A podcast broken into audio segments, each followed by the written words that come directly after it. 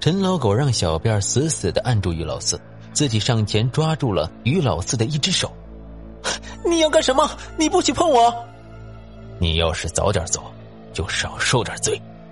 陈老狗虽然上了年纪，但是一双手跟老虎钳子似的有力，让他挣扎不了。接着就把赤阳针刺向了于老四的中指。按说陈老狗并没有扎进去多深，也就是刺破了点皮肉，可是那于老四竟然撕心裂肺的尖叫了起来，好像有多疼似的。好了，放开他吧。陈老狗知道赤阳针起了作用，让小辫放了手。就见于老四此时身体痛苦的不停的抽搐着，可是。任凭他身体怎么抽搐抖动，那根被刺进去的赤阳针都没有掉下来。早点走吧，否则我再刺进去一点，就魂飞魄散了。就这样，过了一会儿，也不知是听了陈老狗的话害怕了，还是确实受不了那赤阳针的阳气，轰的一声，于老四身上的女鬼走了，他恢复了神智。可是僵硬了半天的身体仍然摆着那个诡异的兰花指的姿势。四叔，女鬼虽然走了，但你的风情依旧啊！这时小辫的一句话让陈老狗也扑哧的笑出了声。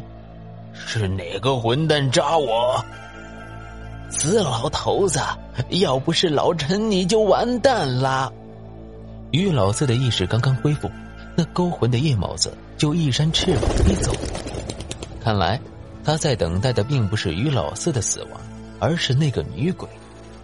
听到夜猫子扑棱着翅膀飞走了，陈老狗朝着窗外念叨了一句：“那是个含冤而死的女娃，路上好好照顾着。”按照传统来说，这夜猫子是领魂的灵物，死者的亡魂由着他带着走上黄泉路。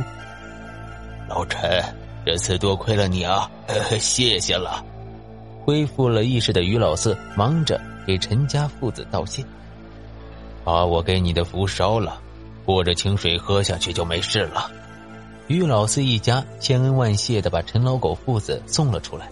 老四为了感谢他，非要让陈老狗带上几条鱼回去吃。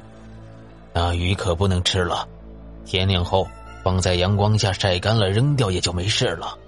那些鱼，陈老狗可不敢吃，转过头又嘱咐起了于老四：“还鱼鱼鱼的，以后不许再去钓鱼了。”“ 别呀，那我以后只去鱼塘钓行了吧？”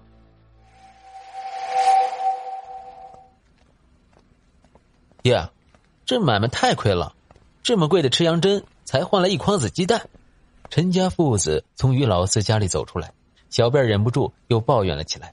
自从知道那刺猬针值钱，他怎么算这账都是太赔本了。怪不得咱们家穷，没见过你这么不会做买卖的。陈老狗知道他儿子的性格，任凭他在一旁唠叨，就是不接话。这鸡蛋一会儿要用掉，你落不着吃。啥？鸡蛋也没了？那咱们不是更亏本了？咱们这是要去哪儿？走到了村中央时，陈老狗突然转了一个方向，弄得小辫一阵的摸不着头脑。去河边处理那姑娘的尸体，不能让她在那儿污了河水。许多人指着河水吃饭的，这事儿咱们也管吗？又没人给钱。你整天就知道钱钱，钻钱眼里去了。